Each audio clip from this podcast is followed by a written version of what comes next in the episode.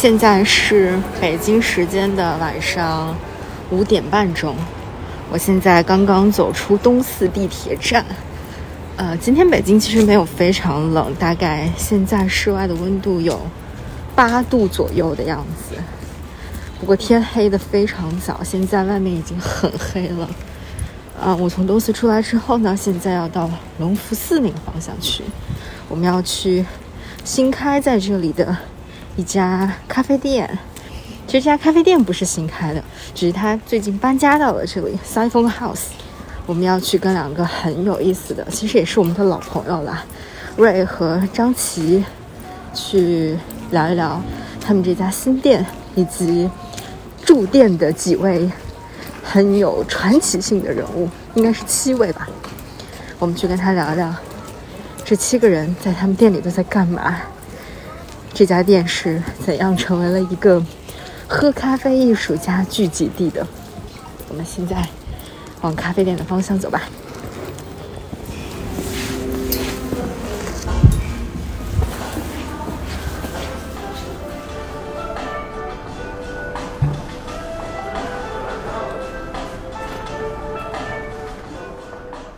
我现在呢，已经坐在这个 Siphon House 的店里了。关于虹吸咖啡店 Siphon House 的故事呢，其实我们已经在过往的第四十八期节目《带一杯咖啡去胡同散步》里面跟大家很详细的聊过了。如果你还不了解的话，欢迎去回听。那这一次呢，当我走进他们在隆福寺的新店的时候，我又觉得眼前一亮。这次打动我的。不仅仅是他们新改造好的空间，呃，非常漂亮的满墙的红西湖，还有就是那一份挂在墙上的非常特别的咖啡单。这个咖啡单真的非常非常的与众不同，就是你打眼望过去，根本看不见什么我们常见的咖啡的名字，像什么美式、拿铁、意式这种，你是根本看不到的，甚至你连咖啡豆的名字都没有。取而代之的是，你会看到七个人的名字，然后在他们的下面标注着一些国家的名字，还有一些关于咖啡风味的描述。就是这样，这些人的名字我们都不太陌生，比如像梵高、毕加索、达芬奇、拿破仑、爱因斯坦、海明威、马丁。但是把他们七个人放在一起，你好像又有点觉得，为什么是他们七个人？他们之间有什么关系呢？就是这样的设计，让我在第一次走进这家店的时候，望着这份咖啡单懵逼了好长一段时间。然后我仔细的看了看，终于搞清楚了一些基本的规律，那就是这七个人的名字其实对应的就是七款虹吸咖啡的名字，而这些国家的名字，像什么埃塞俄比亚呀、巴拿马呀之类的，代表的是拼配咖啡豆的产地。那对应的风味描述呢，也可以大致告诉我们啊，这七款咖啡从左到右的这个顺序，它们的烘焙程度也是越来越深的。最左侧的梵高是烘焙程度最浅的，最右侧的马丁是烘焙程度最深的。就是要经过这样的一番，嗯，猜谜式的咖啡单阅读理解之后，你才能够大致了解啊，我要怎么来点这个单。但是呢，正是这个过程让我觉得。他们的这次新的尝试可太有意思了，因为恍惚之间，我会觉得我自己走进的不是一家什么特别普通的咖啡店，而是一个喝咖啡艺术家聚集地。而这七个人在我心中，嗯，包括坐在大厅里面的吧台上的这些喝咖啡的朋友们，真的就像是喝咖啡艺术家一样，他需要你去细细的品味，好好的去琢磨才可以。而且，毕竟你想想，这七个人如果不是因为咖啡的话，还有什么理由可以让梵高、毕加索、达芬奇、拿破仑、爱因斯坦、海明威和马丁这七个不同领域、不同国家、不同时代的人聚在一起呢？当然了，在所有的这些我一系列的好奇当中，我最想知道的还是这七个人的名字，他们背后的故事。就是为什么要选择这七个人？他们和咖啡有什么关系？为什么要用他们的名字来给咖啡命名？以及这些名字对应的拼配咖啡的风味又跟这些人有什么关系？为什么要搞这么一个理解成本这么高的咖啡单子？等等。所以带着这些好奇呢，我就拉着这份咖啡单的设计者，同时也是 Siphon House 的这两位主理人朋友李蕊和张琪。细细的坐下来品了品这七位人类历史上喝咖啡艺术家的故事，以及当咱们这些喝咖啡艺术家在喝咖啡的时候，我们到底在喝的是什么？还有关于咖啡未来更多可能性的想象与设计。那首先，先让我们一起来喝七杯咖啡，听七个故事，从咖啡的角度去重新认识一下这七位。嗯，名字已经非常熟悉的，但是我们重新定义了他们的喝咖啡艺术家们的故事。当然了，本期节目的最佳使用方式呢，其实是你带着本期节目走进位于隆福寺街区的 Siphon House 这家咖啡店，看着咖啡师在你眼前去煮一壶虹吸咖啡，边听这壶咖啡背后的故事，边来品尝它的风味。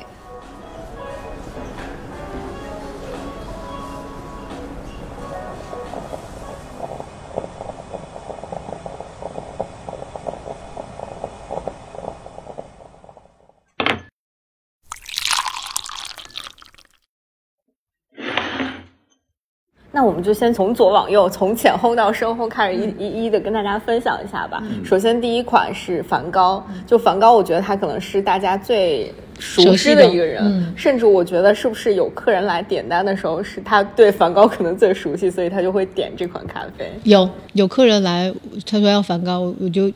就给他做嘛。做的时候就问他，你为什么选择这支豆？他因为我喜欢梵高，呃，会有这样的，也会有人喜欢拿破仑的。对，有这样的客人。那梵高和咖啡的故事是什么样的？梵高是，呃，梵高经常在咖啡厅里画画，嗯，然后他画过那个，比如说夜夜间咖啡馆啊之类的。然后他，据说啊，我不知道真的，我我也是搜到的。他说他自杀是在一个咖啡馆里自杀的，但我不确定是不是真的。然后他在生前他说过，说如果有一天我的画能在咖啡馆里去展出，该有多好。然后好像是在他死后的一百零六年，就这个咖啡馆，据说是自杀的这个咖啡馆里，然后去展出了梵高的画，嗯，展出了一段时间梵高的画，也算这愿望是一个达成，嗯，就他是在这个地方去创作，然后给他放第一个就是我觉得他的作品特别的浅红，颜色上就是很鲜艳，对，很多变，很很。很亮的这种感觉，所以我就第一直觉就把梵高放在最浅红的一个最左边的一个位置上。嗯，因为梵高这只豆子是这里边最浅的一只豆子，然后也是因为它有百分之七十秘鲁的瑰夏，所以它是偏花香的一只豆子，就是会很很上扬的一个香气。嗯，刚开始的时候我有点匹配不上。但是后来叫习惯了以后，我觉得哇塞，这个梵高的给我的感觉，然后你在看他的画的时候，就会觉得哎，就是花香，就是很清新的柚子，就是这样的一个一个走向，我觉得匹配的很好哎。就某种程度上是把一种气味给它具象化了，具象在了梵高的那个作品上对对对，因为很多比如说香气，然后颜色、声音，很多东西五五五感是相通的嘛。嗯，对。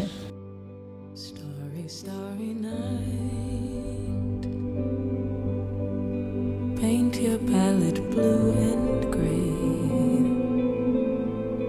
Look out on a summer's day with eyes that know the darkness in my soul.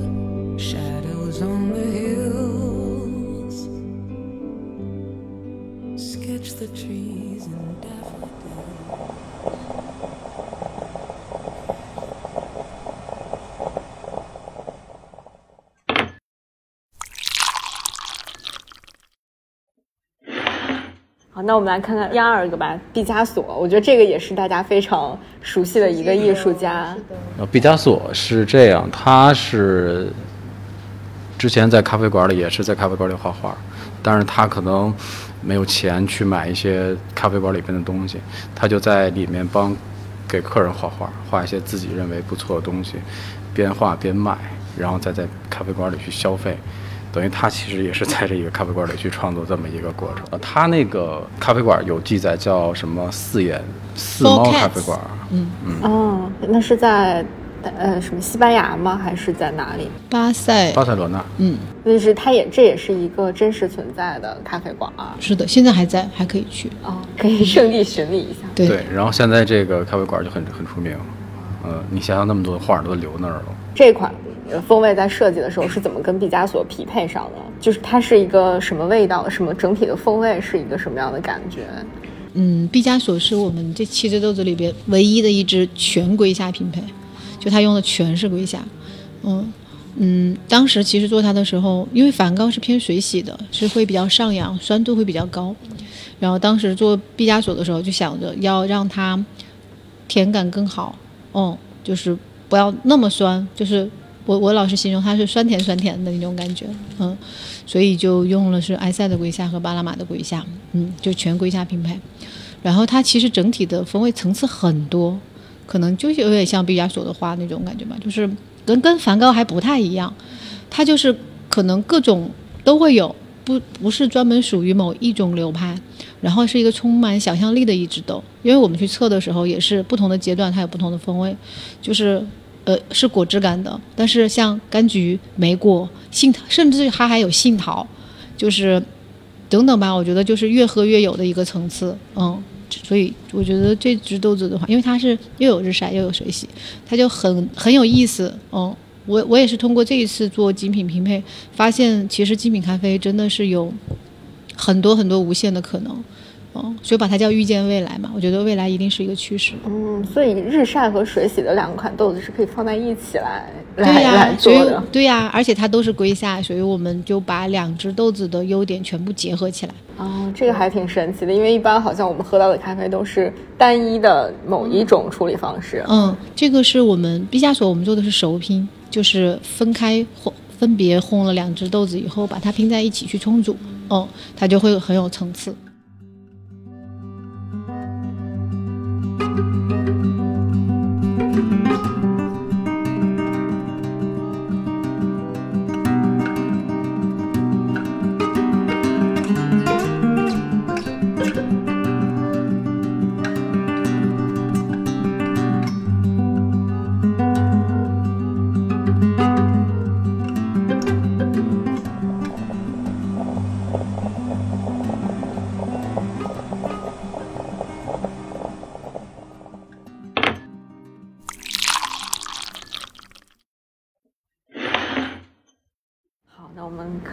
三个是达达芬奇奇，达芬奇还有也是一个著名画家哎，是不是有一个忍者神龟叫达芬奇啊，好忍者像是的神龟里面有一只龟叫达芬奇，对对对，好像也有叫拉斐尔的，拉斐尔对对对，嗯，怎么想到忍者神龟？其实他们仨好像都差不多。达芬奇也是伴随着咖啡因在创作创作，嗯，对他可能不光是画家，还有很多的科学家、头衔数学是吧？是的，其实说到这个第三个人了，对吧？我我是想先讲一下这个这些名字为什么要用这些名字，就是这些人，是因为我们这个品牌其实是想传递一个咖啡因是给我们会带来一些呃创作上的灵感，啊、然后你其实在用一段你的经经历啊，一个一个时间，咖啡因帮你把这经历给发掘出来。但是呢，其实你你过一段时间之后，你可能会感到疲惫，呃，咖啡因这个劲儿过去以后，你可能感觉有点累，等于你是在跟你的精力去做一个交换，啊、在这过程中，它能帮你去产生一些呃艺术啊、科学或者是一些东西的一个收获，啊、呃，像这几位、这七位，可能在这方面上就给人类带来一个巨大的一个推动，无论是哪个领域上的。对，其实我们用这些名字作为这个豆子的名字，也是希望就是客人在喝咖啡的时候，也能给自己的生活或者是在做的事情，能得到一个发掘或者是个灵感这么一个创新的这么一个过程。也许就是，呃，一杯咖啡就解决了一星期没有解决的事情，脑子一转，一下就来了。就注入了一些灵感。对，其实就是跟这杯咖啡做了一杯交换。呃，这几位这几位其实都是他们无论是在画画或者是在研究什么的时候，都会伴随着咖啡因。嗯嗯，是大概是这个概念。嗯，如果可以跟他们对话的时候，哇，我特别想问问他们有没有喝过虹吸，对，因为我看到的资料应该都是手冲和法压壶。嗯，对对对，感觉那个那个那他们的那个年代好像好像是不是虹吸很非常少？嗯，应该和他们那个年代是虹吸刚刚刚刚有的时候，嗯，感觉好像没有没有在那个年代的对，但那个年代有一个那个年代有个壶叫比利时壶，就是可以翻起来的那个它那个就是虹吸的原理，就是可以翻起来，叫比利时壶。嗯但是应用在咖啡馆里好像还是就对手冲和那个法压多一些。嗯，他们那个时候好像手冲都不是很流行，就是法压壶、法压壶和意式，就是意式和浓缩会多一些。嗯，我记不清楚是谁了，有一个九十九颗豆，就他每天。嗯、每天早上喝咖啡是不是称？像我们称，就是比如十五克、二十五克，他都是每天早上选九十九颗豆，然后煮一杯咖啡。那他每天都要数一遍对，遍。是每天都哦要数一遍，可能就享受这个过程，每天都要数，而且是九十九粒，然后煮不是一。百，就是要少一粒。对对对，然后我们那天也数数九十九粒是大概多少克，对，九十九粒有多少克？它够做一杯。嗯其实差不多五粒是一克吧，五粒是一克，要看豆子大还是小，差不多五粒是一克，嗯，那就嗯二十克，真的哎，那他肯定做的是手冲，一个很神奇的推导。对对对对，嗯，对，差不多五粒是一克。好，那说说达芬奇跟达芬奇跟咖啡的也是经常，就是刚才您说的是经常在咖啡馆创作吗？还是他只是他是这么理解，他觉得咖啡是一个就是很有魔力的饮品，能给人们让人们集中注意力和创造力。嗯，然后他也在他自己的作品里会植入咖啡的东西，比如说《蒙娜丽莎》，啊，有那个咖啡的场景，还有那个《最后的晚餐》里，他把咖啡也画进去，就是象征人类的智慧，嗯，这么一个概念。所以就是他对咖啡也是这样，是一个执着。那达芬奇这款就是这款的风味是一个什么样的？嗯，达芬奇这个豆子是最热情的一款豆子，我觉得就是很很很像，嗯，就是热带水果的风味，因为它是两个国家，但是是三只豆子拼在一起的，对，然后它是很偏，就是很甜，然后有甜橙啊，然后嗯、像呃葡萄啊，然后呃柚子呀、杏干呀，就是很很热情的一个一个一个一个豆子，对。很很像文艺复兴时期给人们留下的那个感觉。是，的，是的，然后所以就有很多人点这只豆子的时候，就说哦，我好喜欢这个，因为它它从干香上面就会给人一种很热情、很饱满的水果的感觉，嗯。它不像梵高，梵高是属于花香感的，然后，嗯、水果的话可能偏青涩一点，因为是酸度比较高的，嗯，然后达芬奇就是特别成熟的水果，很鲜美，然后很甜，嗯，达芬奇是这样的一种一种一种感受。哥伦比亚和埃塞的碰撞，嗯。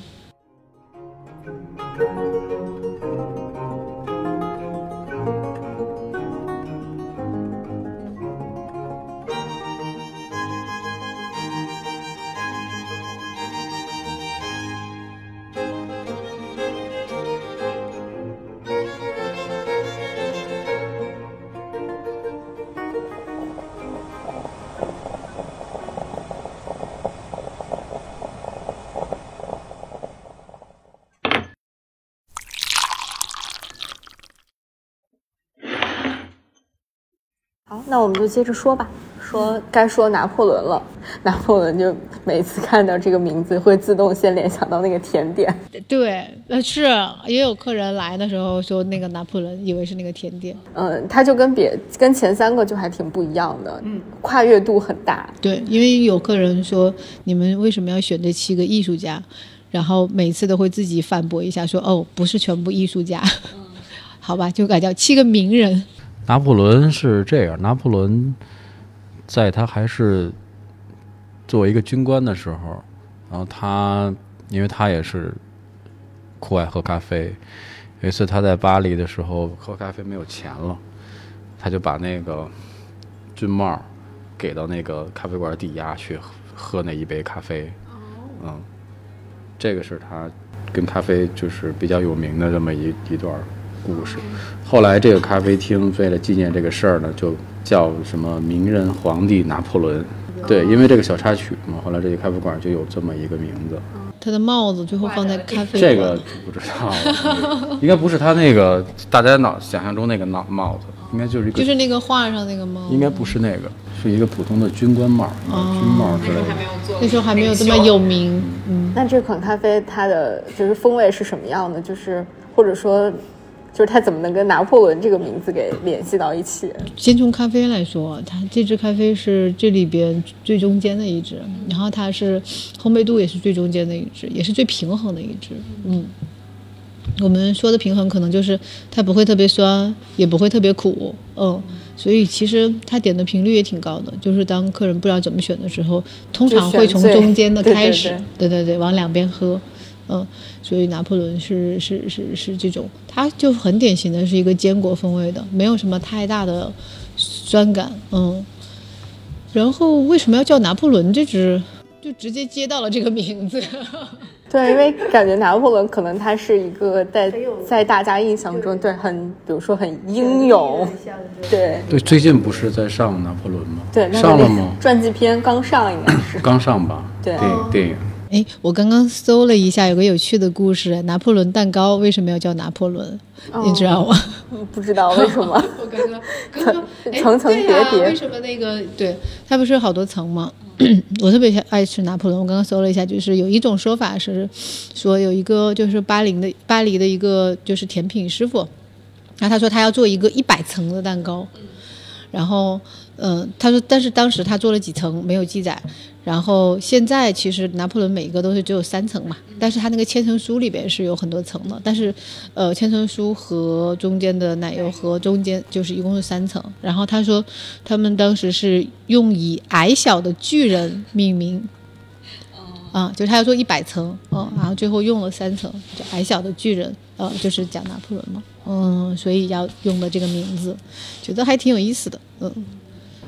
那如果把巴赫放在这儿也还挺合适的，就是巴赫的音乐也是那种平均律非常均衡的那种，对，就是它是一个很中中间的那个感觉。是的，其实我最早有想要用就是一些呃这种音乐家来命名，是因为我觉得就是精品咖啡的拼配体现出来的那个层次，我我特别爱把它比喻成旋律，就是因为这种拼配它很有意思，有时候我会发现可能。比如我们以前做单品豆的时候，就是哪个国家，然后哪一只豆子，然后什么处理方式就结束了。但是现在我会发现，自从踏入这种拼配的领域以后，你会发现有无限的可能。然后所有的豆子，全世界那么多豆子，都可以一起谱写那种一些很特别的乐章，然后很。很特别的旋律哦，你不知道什么时候不经意间就能给你一些惊喜。它也是一个灵感碰撞的那个过程。对对对，是的。嗯、所以嗯，我觉得拼配很有意思，所以叫遇见未来嘛。我觉得未来一定会很多精品咖啡拼配的。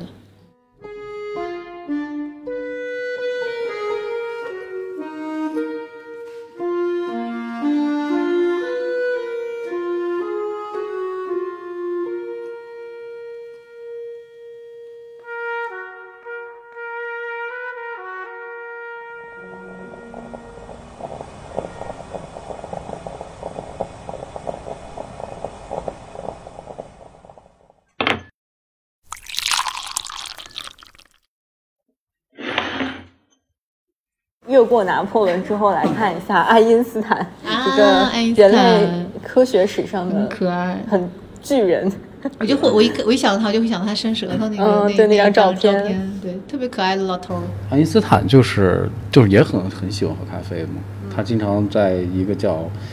奥林比亚的咖啡馆，跟他的朋友们就去聊一些科学相关的事情。嗯，这已经成为他的一个生活习惯了，必须去喝咖啡去解决问题。然后爱因斯坦这个，我不知道为什么一提到他，一想到这个人喝咖啡，就感觉这个画面是棕色的，就是咖啡那个本色。然后我觉得咖啡因肯定在他日常生活中也是起到扮演了重要的角色，也是很重要的角色。嗯、对，那就等于从爱因斯坦开始进入到了呃终身烘的领域，是吧？对对，拿破仑是中烘，然后爱因斯坦是中深，达芬奇是中浅。嗯，对。那它的风味是一个什么样的感觉？嗯，其实从拿破仑开始往后，就这个咖啡就不怎么不酸了。嗯，所以它其实是更偏向于，呃。像黑巧克力这样的有一点点微苦，然后像黄油一样的一个醇厚度，啊，一个 body 是很厚重的一支咖啡。嗯，我当时其实想爱因斯坦的时候，我觉得就是他的脑袋里面有，就是那个图很形象，就是脑袋里面有很多很多数数字和公公式，对吧？就有点像前一段时间那个奥本海默那个电影里面的那个，对，就全是那样。所以我觉得这只豆子很有意思。你看是两个国家，危地马拉和洪都拉斯，但这只豆子里面一共拼了五个豆种，是我们所有的豆子里边豆种用的最多的。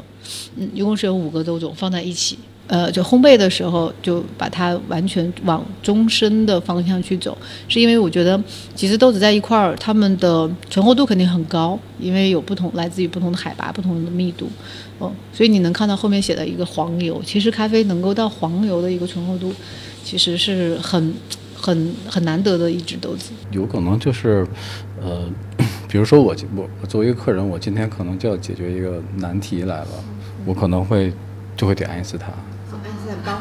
这就感觉自己是不是也能进入那个状态去解决问题？哎，有可能，也有这种。或者是你是艺艺术从业从业者，比如说你是个设计师，你是做插画的，你就会找梵。你可能会你可能会情不自禁的就会选 梵高或毕加索，有这种。或者说你决定要做一件大事儿，或者是干创业，或者是干什么的，你点你你可能会选拿破仑。有没有可能就是觉得自己要做的这件事儿，可能跟某一支咖啡的名字？匹配上了，哎有哎，那那一瞬间可能也不用管我是想喝深的浅的还是什么，嗯对，就是这个感觉就喝就行了，也有可能，嗯。这让我想到我们那个大 logo，就是小人骑骆驼那个，因为每每次客人会问说你们这个 logo 什么意思，嗯，然后我就会说，嗯，这个 logo 是一个。神，然后他能满足你的愿望，对，就他能满足你的愿望。然后他们说啊，这么好，是可以对着湖许愿的。阿拉丁，对对对，让我想到这一点。嗯，这还挺一以贯之的，就是有一种呃品牌的这种内核和精神，和这个在设计豆子的时候寄托在那个上面的一些东西。对，是这样的。嗯嗯，有时候自己在做一些东西的时候。倒一杯咖啡，就有的时候会给自己一个小的心里有一个 KPI，就是这一杯咖啡必须把这个东西给想出来。嗯，不行就再喝一杯。对，这种心理，而且这种心理暗示也很有意思，就让希望爱因斯坦给我一点灵感什么的，呃，然后给我一点呃勇气。对，是是这意思。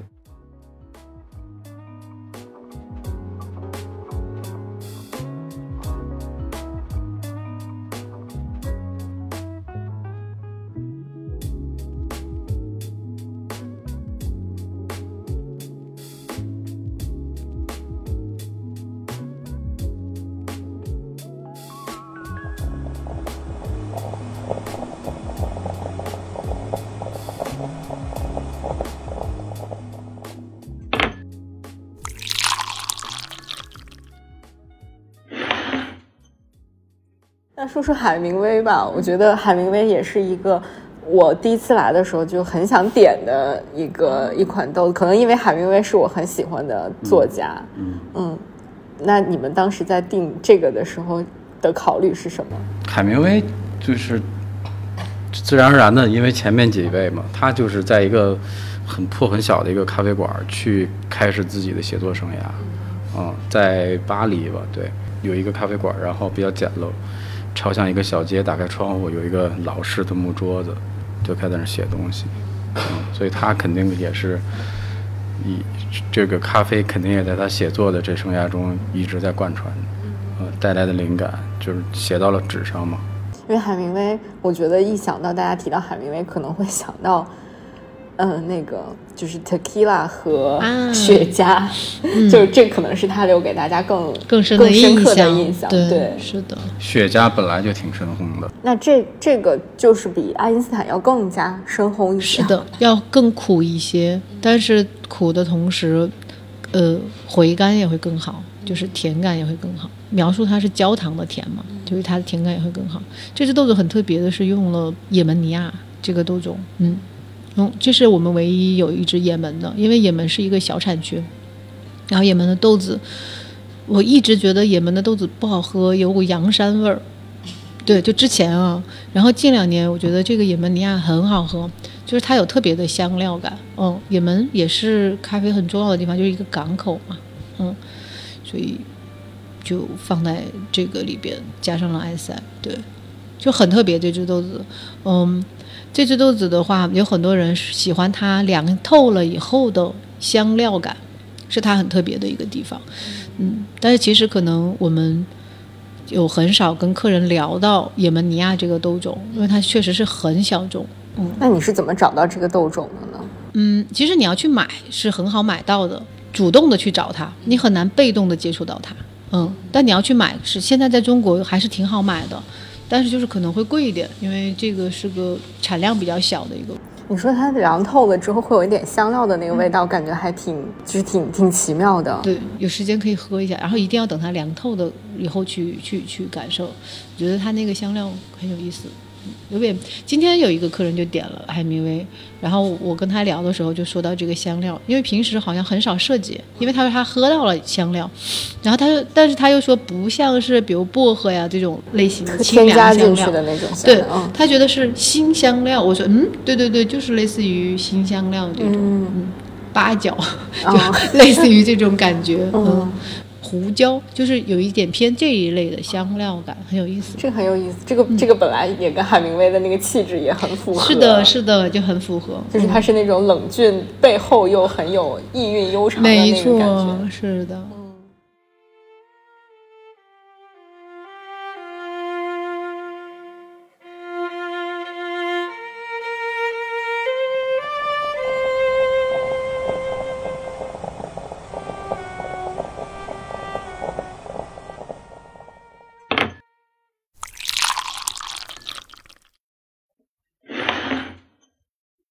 好，那我们最后说到这个大家最好奇的马丁。马丁这个人，嗯，说实话，马丁这个人纯属搜到的这么一个人。原原来完全原来也确实不知道哦，他是一科学家，他呃喝咖啡的时候把咖啡不小心掉到了那个滤纸上，所说的滤纸应该就是实验室里的滤纸。哦，不是那个咖啡不是咖啡，对，应该是就是喝咖啡在做实验或怎样的滤纸，然后他发现那个咖啡，咖啡那个通过滤纸一层一层那个咖啡那个纸那个颜色越来越淡，然后灵感就来了，他想他就通过这个发现，然后去研究，然后发明了那个纸分离法，就是通过纸把那个氨基酸给分离出来，拿了一个诺贝尔学奖那那年，还有一个助手。但是主要是马丁应该是，对，一九五二年的时候的一个诺贝尔奖。那这么冷门的一个人是怎么出现在你的视野里的？我觉得他这个就是跟其他人相比，可能他这是一个，就是一个发现咖啡没有喝到嘴里的一个发现，咖啡本身的，就像牛顿苹果掉脑袋上这种发现。就你不是因为摄入它而对怎么样产生一些灵感，然后怎么怎么样啊？它是一个咖啡本身作为一个物体，跟你视觉上或者怎么样产生的一个化学反应，还挺有意思的这个人。嗯，然后我觉得一个科学家，他可能研究的东西啊，我觉得可能会更，就是你更重硬核那种是吧？对，更硬核、更重，然后更更深奥。然后就觉得可能是最深的一只豆子，所以把它放到了最后面。嗯，但这个这个马丁这个点的人还挺多的。嗯，大家可能是好，是不是出于好奇？就是百分之八十的人都以为是那个马丁路德金。对，上一次来的时候就喝的是马丁嘛。其实我是日常是一个喝浅烘的人，因为我比较喜欢它那个酸感，很就很明亮的那种感觉。但是我喝马，我我我一直都对深烘的豆子比较。有点敬而远之，就是我觉得它太就是苦味，完全盖过了它的那个丰富的层次。但是马丁这款，我喝的时候就反而是觉得它的里面的层次是很丰富的。嗯，我觉得这个还挺奇妙的。就你当时在设计它的时候是怎么考虑的？嗯，马丁的这只豆子其实是我的一个 I have a dream，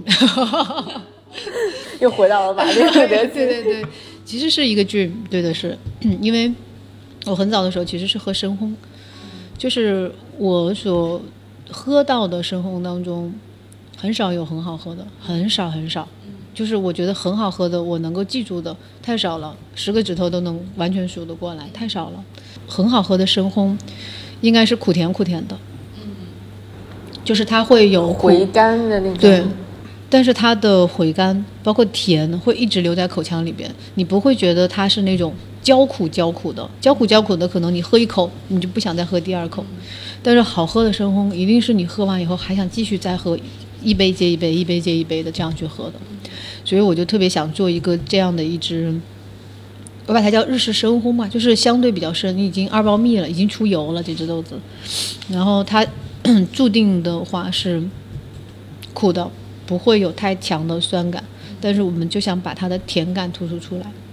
所以它是一个枫糖的甜，你能看到，但它会有一点点 smoky，这个 smoky 是我很喜欢的，就我不抽烟，但是我会很喜欢这个感觉。嗯，这个 smoky 其实有两两种，想也也就是人人会去有两两看它，呃，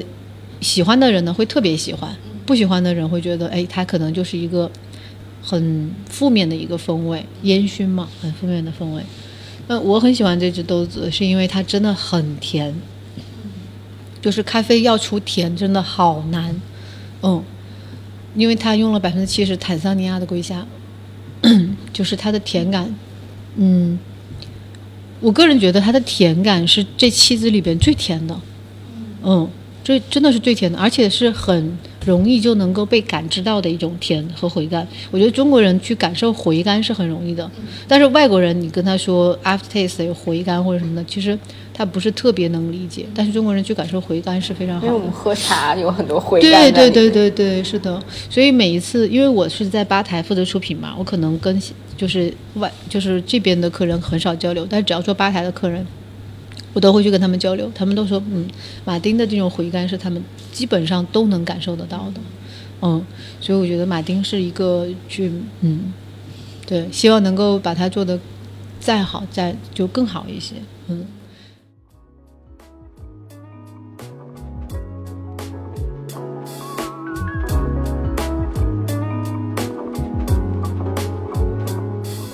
到这儿的时候，我不知道你是不是已经迫不及待的想要去喝上一杯了。反正呢，我此时此刻已经迫切的想要去喝一杯达芬奇了，因为我觉得在这么寒冷的冬天，这么冷的北京的冬天，我非常需要一点明亮的雀跃的味道来帮我振奋一下精神。当然，我也很需要这位文艺复兴之神多给我来一点创作上的灵感。嗯，同时还有一点，我觉得是更重要的吧，就是我觉得在今天。呃，八块八、九块九一杯的这种快消咖啡正在成为一种趋势的时候，其实我们也同样需要，或者说更需要去留出一些时间空间，把它们留给更具想象力的咖啡风味设计以及咖啡店的空间设计。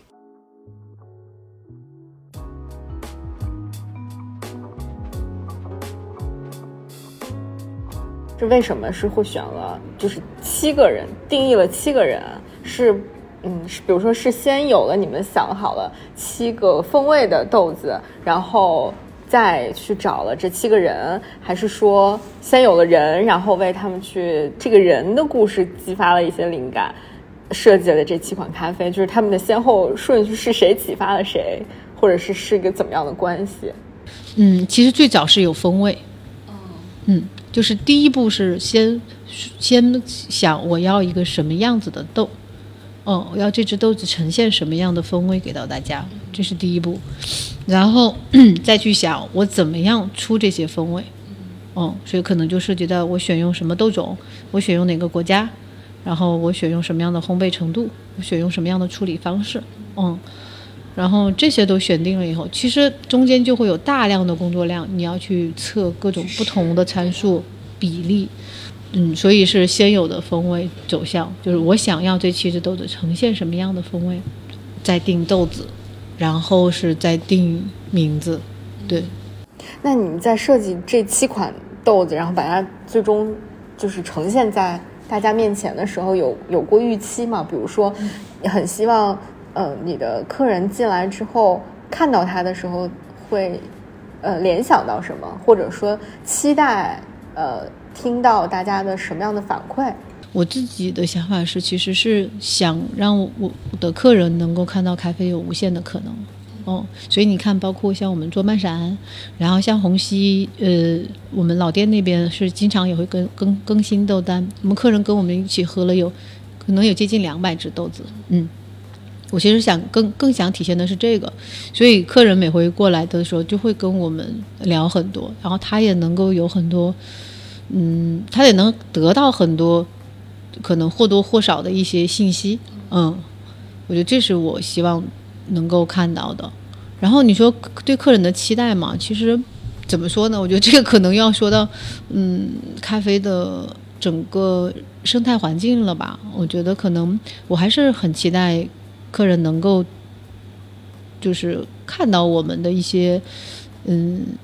小的心思在里边吧，嗯，一些巧思在里边吧，就是觉得还是用心在做这件事情，嗯。我就我会觉得很开心，就是你希望大家，比如说能够感受到，说哦，原来咖啡还可以通过这种方式去去去做拼配，然后可以换一个，就是调动起你的更多的不仅仅是味觉，可能还有想象力或者是视觉、听觉的东西，去重新理解这些风味。对，嗯，对。然后其实对于咖啡馆来说，我们更希望它是一个很很好的一个空间，然后咖啡。在手在在手边可能是一个辅助，它可能能带给你很多东西。刚才张姐说，比如灵感呀，可能能解决你的问题呀等等。但是我我我更希望我们的这个店呈现一个很好的空间，大家可以在里边。我我那天看到一张照片，就是有有三个人坐在地方看书，然后别人拍了一个照片。我说哇，我说这才是咖啡馆应该有的样子。嗯，就觉得。很很很开心，然后有人能够在我的店里边看书、工作、画画，我还有人在店里画画，然后就画吧台，很有意思，画画，嗯，然后可能未来有，我希望有更多的人可以到来到这个空间，然后可能没准可以参与进来，嗯，可能哎拉小提琴的可以在我们这儿拉一个，我我觉得都是可以的，然后比如说他可以拿。打开小提琴，在地方拉一个，大家都可以听一段。我觉得是一个很有，我想把它做成一个很有意思的空间，嗯，而不仅仅只是说我卖给你一杯咖啡，你喝完走了，这样，嗯，把它做成了一个允许所有可能性发生的一个场所。对，我会觉得是很有趣的，嗯，对，因为你看，又回归到人，我觉得做什么事情都是跟人相关的，嗯。我我最近在观察这个大桌子上。为什么做这么大一个桌子？其实就是希望有一些自己来的人，然后能坐在这个大桌子上去工作发挥。因为有喜有喜欢这种大桌子的，结果就是有有一些老客人，每次都是多带一些设备过来，第三次来就直接打发键盘都带过来了，嗯，然后自己弄一个。这就是我梦想中的工作台的样子。对，然后他就在这里工作做半天，嗯，然后就看见大家好像在就是各行各业的这个。呃，不一样的人，然后他们在思考不一样的事儿，然后这杯咖啡同时给他们提供一个助力，或者说一种反应也好，嗯，让他们可能也在自己这个工作上就能得到一些东西，或者是其他方面得到一些东西，嗯，也是我们也想表达的这个东西。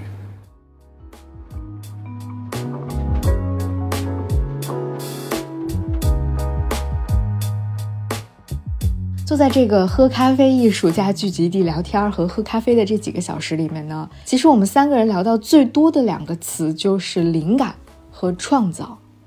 我当然知道，在现在的这个大环境之下，我们去聊灵感、设计、创造、创作，其实是一件可以说很奢侈的事情吧。但是，就像我在即将过去的这整个二零二三年所感受的，以及在不同领域的朋友和他们。在坚持所做的那些事情上感受到的那样，很多时候我们在做一件事情的时候，它的最具决定性的因素，其实真的不是大环境如何、趋势如何、赛道如何、短期内我们能够获得什么样实际的收益，而是那些源于内心的、无法被具体描述的一种笃定和一些不可能被熄灭的小火苗。就像曾经穷困潦倒，但是始终坚持创作的梵高，就像生活窘迫但依然坚定的向前走的拿破仑，还有，比如像身处世界任何一个角落都要不停的去写作的海明威，我把这种力量，嗯，在今年年末做小小的个人总结的时候，把它定义为了表达的决心。因为表达的途径可以有千万种，它可以是一部文学作品，可以是一幅画，可以是一首音乐，它同样也可以是一出戏剧作品，呃，或者一个小小的段子，甚至是一杯咖啡。所以我真的很希望，我们的城市，我们生活的地方，总会因为这样的一些特别的空间，这样的一群在坚持做自己认为有价值的事情的人，以及这样的一些。嗯，非常有趣的、有想象力的味道，而变得更加丰富，变得更加有趣一点。即便是在寒冬，我们也还是要去坚持做一个快乐的喝咖啡艺术家呀！感谢你收听今天的节目，也希望你在每一次喝咖啡的时候都能够收获一些灵感或者一些快乐。这里是午夜飞行，我是维 C，感谢你的收听，我们下期节目再见喽。